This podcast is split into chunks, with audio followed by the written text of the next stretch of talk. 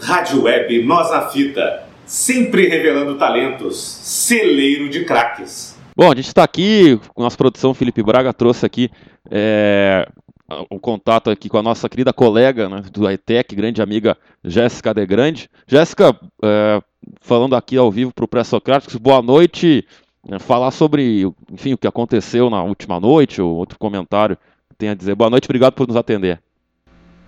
Boa noite, boa noite. É sempre um prazer, né, conversar com companheiros, né, que estamos juntos nas jornadas esportivas, né, e também na comunicação. É sempre legal.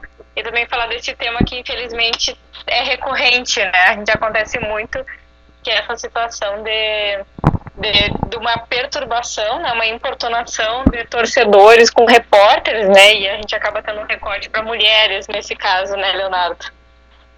É, realmente uma situação complicada, né? Porque eu, eu soube apenas hoje pela manhã, quando acordei, vi o tweet do Júlio, né? Da, teu colega da estação web. Uma situação que, como tu bem disse, né? Infelizmente é uma situação que se repete, né? Em qualquer estádio que for. Então, é a pergunta que eu te faço. Não sei se é uma pergunta boa, mas assim.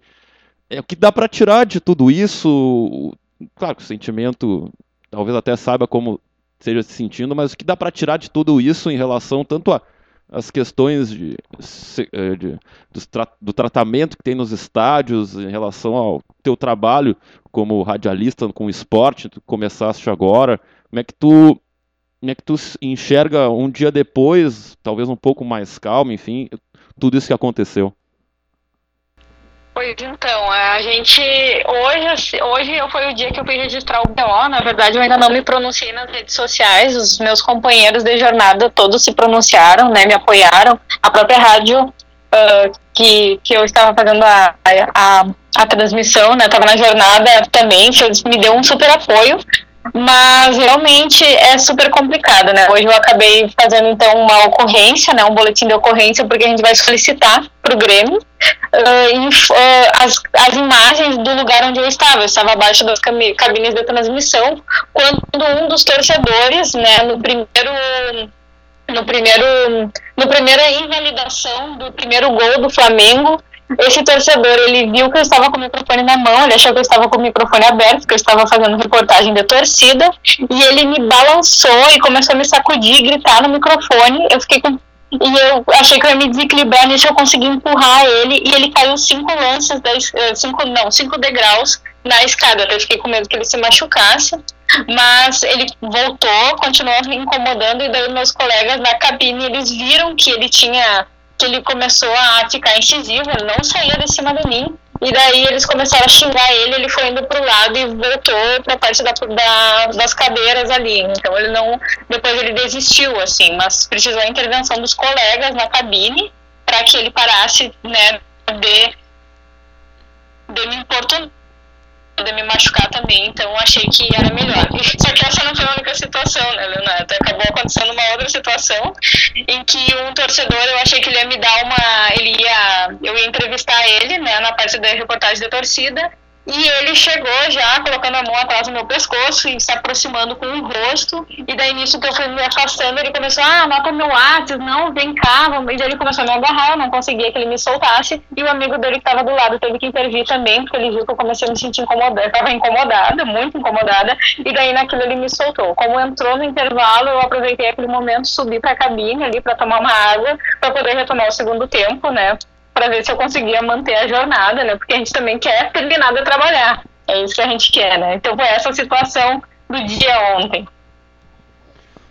O Felipe Braga tem uma pergunta para fazer para você, Jéssica. Claro, claro. Oi, Jéssica, tudo bem? Eu queria perguntar para ti uh, o que que isso aí vai servir de, de exemplo, assim, de para outras uh, mulheres que vão ver uh, nessa situação uma bandeira para que, claro, continuem a desempenhar as suas atividades no esporte, no jornalismo, no futebol, que é dito, né, sempre o ambiente de homens assim. Então, o que que tu poderia dizer para essas tuas colegas, para imagino que elas não desistam, né, que que realmente isso sirva uh, como uma espécie de bandeira. E o que que tu achou então do jogo de ontem? Obrigado e a gente lamenta o que aconteceu e agradece pela entrevista.